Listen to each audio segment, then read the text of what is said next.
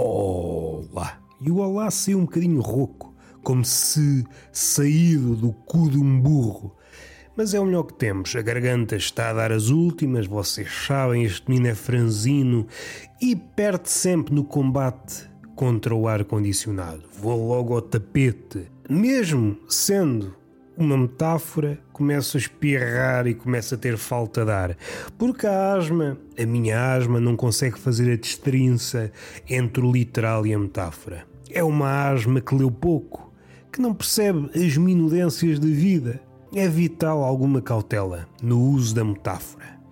O que é que nos traz cá além desta fraca energia e esta escassa vontade de viver? Um tema graúdo que é a patilha. A patilha, como é bom de ver, merece todo o nosso carinho. E vivemos, e os historiadores não me deixam mentir, a era negra da patilha. Para quem é mais velho, para quem já teve muitas mutações a nível de pilosidade, provavelmente não me deixa mentir. Estamos a assistir ao declínio da patilha. Mais tarde pode existir um ressurgimento da patilha mas se calhar ninguém está cá para ver. Os mais velhotes já não vão assistir a isso. Se puséssemos as patilhas, esquecendo o século XXI, porque o século XXI, entretanto passa uma mota, isto é mesmo assim. Não há educação. Uma pessoa está dentro de casa a gravar um podcast e há indivíduos nas suas motoretas a ir para casa ou a fazer as coisas da sua vida e continua.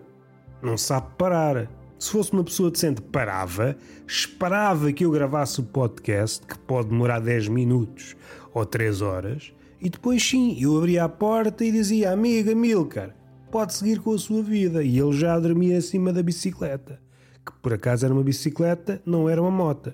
Só que é uma bicicleta que faz muito barulho. Fazendo aqui já um à parte, não esquecem da patilha, a patilha não morreu começa a achar que quem anda de bicicleta atualmente é um bocadinho pacóvio.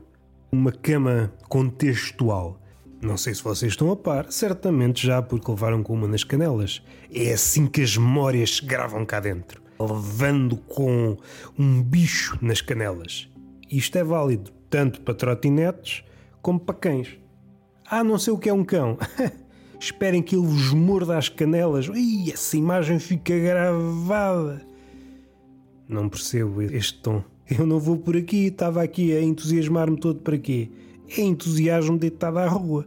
E do vosso lado, estou aqui a apanhar bonés, não estou a ver para onde é que o gajo vai. Tenham calma, que a vida, a vida é curta, mas também há tempo para estas baboseiras. A vida é curta, mas há tempo para partes. Estávamos na trotinete, bicicleta. Há aqui um belo abismo entre as duas coisas. Quem anda de bicicleta, a menos que tenha uma condição física invejável, vai ficar para trás, porque a trotinete, desde que esteja carregada, ela faz a sua vida sozinha. Não precisamos dar ao pedal. Já vi pessoas, enquanto andam na trotinete, a tirar selfies. Mas nada me espanta. Ah, é um problema próprio de quem anda na trotinete. Não, há pessoas a tirar selfies enquanto conduzem carros. O que é que é melhor? Levar com um carro nas trombas ou com uma trotinete? É preferível ficar em casa. É por estas e por outras que eu gosto de ficar em casa. Passe bem sem esses encontros fogosos. Pode não saber bem, não sacia o apetite, que é caloroso é. Em levando uma trotinete no lombo, aquecem que é uma maravilha. Nem precisam de beber chá. O chá sabe bem é agora quando começa o frio. Agora quando começa o frio que é como quem diz. O frio não se deixa apanhar. Há dias fui com essa na cabeça, ei, agora vou beber um chazinho que vai-me saber pela vida. Estava eu a pensar que eu às vezes também me dá para aí.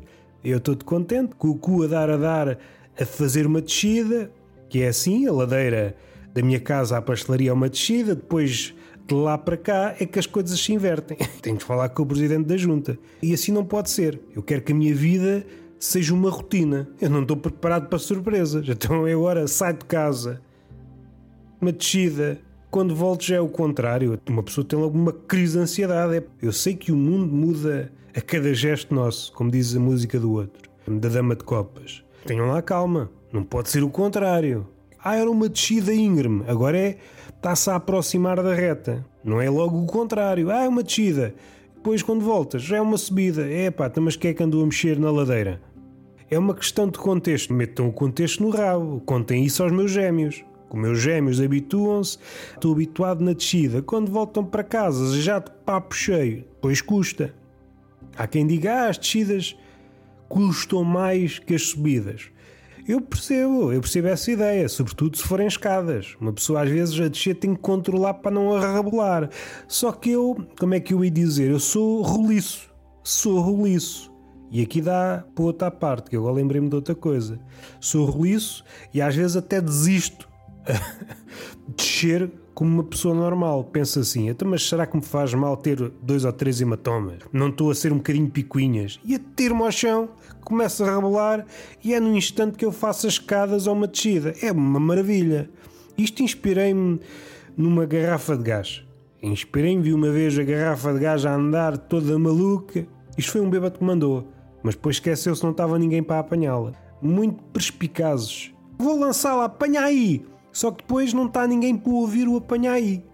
Ao contrário do esquizofrénico, as personagens do bêbado estão cá fora. Pensa ele, não é? Pensa ele, porque na verdade não estão.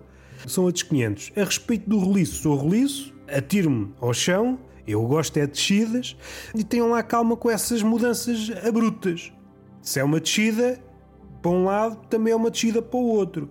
Tenho aqui já várias pontas soltas. O chá calha bem quando está frio. O que é que sucede? O tempo está macaco. Uma pessoa não pode contar com o tempo para beber chá. Então eu saio de casa com uma temperatura ideal para beber chá. E pá, o que me apetece agora é um chazinho a passar-me pelas goelas. Está a escaldar. Ao menos fica esta memória cá dentro. No dia em que fui burro demais para não esperar. Chego à pastelaria, já está um calor do caraças. O chá fica sem efeito. Isso impede de chá? Não me impede. Mas eu gosto, quando é para experienciar as coisas, é para ser na sua plenitude. Eu não bebo chá pela metade. Então agora vou beber chá quente. Quando o tempo está a pedir-me imperial. Ainda que seja às nove da manhã. Então, mas eu sou algum parvo ou quê? Perguntam o que é que vai ser na pastelaria, eu digo que não é nada, volto para casa. Porque eu só saí de casa para beber o chá. Faço este caminho todo para beber um chá, chego lá, já não faz sentido, volto para casa, faz outra vez frio. O São Pedro a brincar com isto. E é por isso, quando eu tenho chumbo, é dois ou três tiros para o ar, a ver se lhe acerto nas barbas. Que é para ele também ter um bocadinho mais cautela. E isto pode parecer coisas desconexas, mas é estabilidade. Uma pessoa precisa de estabilidade na vida nas ladeiras, nos declives, não é só pelo facto de uma pessoa inverter o sentido, já as coisas são diferentes. Tenham lá calma. E nas temperaturas, para uma pessoa poder guionar a nossa vida em termos de pipes e bebidas. Eu quero sair de casa com aquilo que vou beber. Vou namorando o chá antes de o beber. Não quero que me troquem as voltas. Então agora uma pessoa já nem pode contar com um chá. Vejam lá isso. Fechado esta parte, estava aqui a pensar no roliço Há aqui uma coisa, não sei se sou só eu, como se costuma dizer hoje, eu consigo me chatear com quase todas as pessoas. Não sei se é um dom, se é algo que vem embutido na natureza humana e isso não me faz especial, mas há uma exceção. Há um tipo de pessoa que muito dificilmente me faz chatear. São as pessoas com a cara exuberantemente redonda, mesmo redondinha. Mesmo que ela faça uma patifaria, não consigo. A pessoa basta olhar para mim com aquele risinho, com aquela boca que parece que foi editada a Photoshop, é demasiado pequena para a cabeça em questão. Quanto mais redonda for a cabeça, mais provável eu não conseguir chatear com a pessoa. E eu não quero passar esta imagem assim. Eu não quero que isto fique público. O facto de não me chatear pode lixar-me. Porque se for um assaltante com a cara bolachuda, eu não consigo dizer que não. Desato-me a rir e levo lá para aí os 15 euros, que é o meu ordenado. E agora o que é que eu faço para comprar tabaco? Ah, mas tu não fumas, diz, diz o assaltante. É sorte viver num meio pequeno, os assaltantes sabem da nossa vida. Não fumo, mas estou estressado e não tenho nada na minha vida que me tire o stress. Vocês é que partem do princípio que o assaltante não tem cultura. O assaltante, o tabaco não tira o stress. Isso é placebo. São coisas da cabeça de uma pessoa. E opa, já me ajudaste. Dei-te quê? Dei-te 20 ou 15? Toma lá mais 20. Só esse conselho valor. E é para dizer as verdades, é para dizer as verdades. Tu não devias dar esses conselhos de graça. Digo eu ao assaltante: é pá, eu sou um coração de ouro. Está fechado este assunto. Voltamos à patilha. Então não é que no outro dia percebi que estamos a viver a era negra da patilha. Para quem tem mais de 30 anos, pessoal com 20 e menos de 20 provavelmente não assistiu ao tempo áureo. Se calhar um bocado exagerado, porque provavelmente houve alturas em que a patilha florescia, aquela patilha gorda, farfalhuda, que ocupava a bochecha de alto a baixo. Aquilo que me foi dado ver, houve ali uma altura, no final do século passado, início deste século, é que havia muitos estilos de patilha. Aquela patilha parecia um palito. Ai meu Deus, até me dá aqui uma palpitação nas nádegas. Também não sou ninguém para criticar estilo alheio, nem escolhas a nível de patilhame. Cada um é livre de se expressar qual é a tristeza. E é isso que me trouxe cá. É perceber que há muita gente que se nega a ter patilha atualmente. Não há patilha tiram a patilha. Não há patilhas gordas, nem farfalhudas, nem fininhas, nem projetos de patilha, nem patilhas experimentais com desenhos. Não há nada, não há patilha. Como se isto não significasse nada. Nós voltamos as costas a vários séculos de patilha.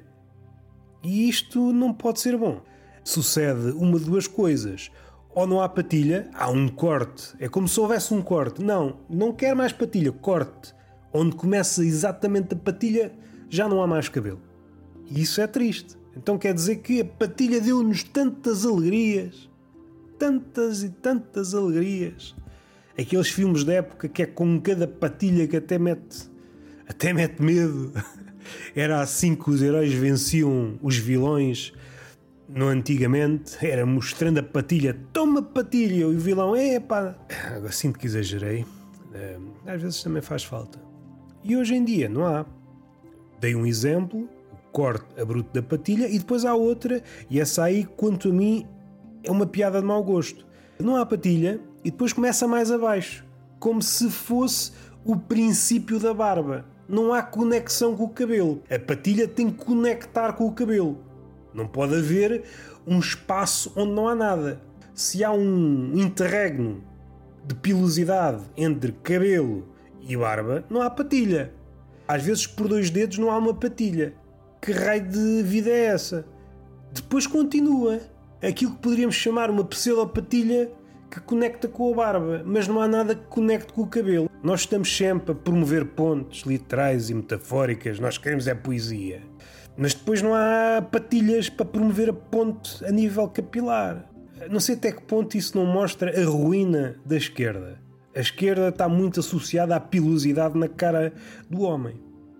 E a patilha contribui, porque a patilha é a ponte. É a ponte entre o cabelo e a barba. Ora, se não há patilha, não há ponte. Não há ponte, não há diálogo. Não há diálogo, não há esquerda. Pois é uma barba performática. Barba performática. Um cabelo sem patilha não é cabelo de esquerda. Não é? A patilha é como se fosse ali os dois pilares do cabelo como se fosse aquelas estacas do Salvador Dali. A cabeça às vezes está toda derretida, mas a patilha aguenta. A cabeleira. Hoje em dia, vejam bem a decadência deste século. Mais rapidamente usamos uma peruca do que uma patilha. Será que vale a pena viver num século destes? Não sei se vale. Pronto, o assunto está arrumado, já dei um desbaste. Outra coisinha, eu aqui escrevi em cima do joelho e nem sei se vou conseguir falar sobre isto. Tenho aqui vários tópicos à volta desta ideia e pronto, não sei se vou conseguir explorar. Vou assim de repente, que isto já vai adiantado para a hora. Estou a gravar às 4 da manhã, não estou, mas fica bem dizer, porque assim tenho desculpa. Se vocês acharem que o episódio é fraco, a desculpa está aí. Estamos a ser filmados a toda a hora. Por nós, por aqueles que precisam de, de arquivo para pôr nas redes sociais e pelos outros. Quer queiramos, quer não, somos sempre personagens de uma história de uma foto, de um vídeo alheio. Podemos estar mais atrás, mais à frente, podemos até foder a foto ou o vídeo, mas é quase impossível não ser uh, alvo, porque há disparos de fotos e vídeos em todo o lado. Há de chegar a um ponto, se continuar essa tendência, em que é mesmo impossível. Pois a diferença é: estou no fundo, estou à frente, depende se são vocês que estão a filmar, são outras pessoas, qual é a relação das outras pessoas convosco. E do mesmo filme há várias variações, porque da mesma cena Imaginando que vocês estão a filmar, há outra pessoa a filmar e depois há uma terceira a filmar a pessoa que vos está a filmar, é aqui uma meta, meta, meta narrativa. Ou se preferirem, para esquecer o meta, um, uma espécie de homenagem às Mil e Uma Noites. Começamos a contar uma história e depois um personagem no meio desta história, pá, isto faz-me lembrar outra história. E segue para outra história, uma história dentro de uma história. E depois aparece um personagem nessa segunda história que diz, bem lembrado, faz-me lembrar outra história. E às tantas, estamos na terceira história que é um à parte, dentro de um à parte, dentro de um à parte. Um pouco como este podcast, só que é bom. Aqui é mau. Também é de improviso, só que faltava vocês terem obras de gabrito. Não me pagam, era. Ah, só que faltava. E já me perdi. Estamos a ser filmados e fotografados a toda a hora. Pode já ser chato. Quem não quer ser filmado, quem não quer ser fotografado, e mesmo aqueles que querem provavelmente querem ser fotografados só de um ângulo, nem dá para escolher, está tudo disponível. Entre uma coisa e outra, porque há sempre oportunistas, o oportunista é como o ratinho, dá sem qualquer habitat, vão aparecer vários chantagistas. Uh, ou melhor, vão aparecer filas de pessoas para nos chantagear. E ao contrário daquilo que acontecia, por exemplo, com o chantagista, que nos apanhava em flagrante a fazer determinada coisa não vai ser preciso apanhar em flagrante. Tudo está disponível. Há sempre alguém a fotografar ou a filmar. Se tudo está disponível, é só uma questão de tempo até nos apanharem algum podre. Em vez de estarmos a pagar a um chantagista, estamos a pagar a vários. Vai chegar a um ponto em que vivemos para pagar a chantagistas. Um caso extremo. Em pequeno fazem a saudação nazi. Numa brincadeira no recreio. Como se isso não bastasse, põe a fotografia do puto no software de envelhecimento, envelheço a cara do gajo e espeto a fotografia na internet. São cancelados. Olha-me este gajo a fazer a saudação nazi. Pois ninguém quer saber do contexto dessas merdas, ninguém quer saber de nada. Nós queremos é foder o outro. Pessoas que estão a fazer aeróbica ou dança, sempre a pensar, não posso pôr os braços para o ar. Caso contrário, sou apanhado fora de contexto, tiram este gesto fora de contexto e quando sei, estou na net a passar por nazi. Não há de faltar muito para a dança ser só passos com as mãos em baixo. Qual é a conclusão disto tudo? Todas as patilhas que possamos pensar, eu já não estou a pensar no declínio, no desaparecimento da patilha, um pouco antes do desaparecimento da patilha. A conclusão a que podemos chegar é que a patilha envelhece mal. Qualquer patilha que vocês possam ter usado, dificilmente a usariam hoje. A patilha e a comédia envelhecem mal.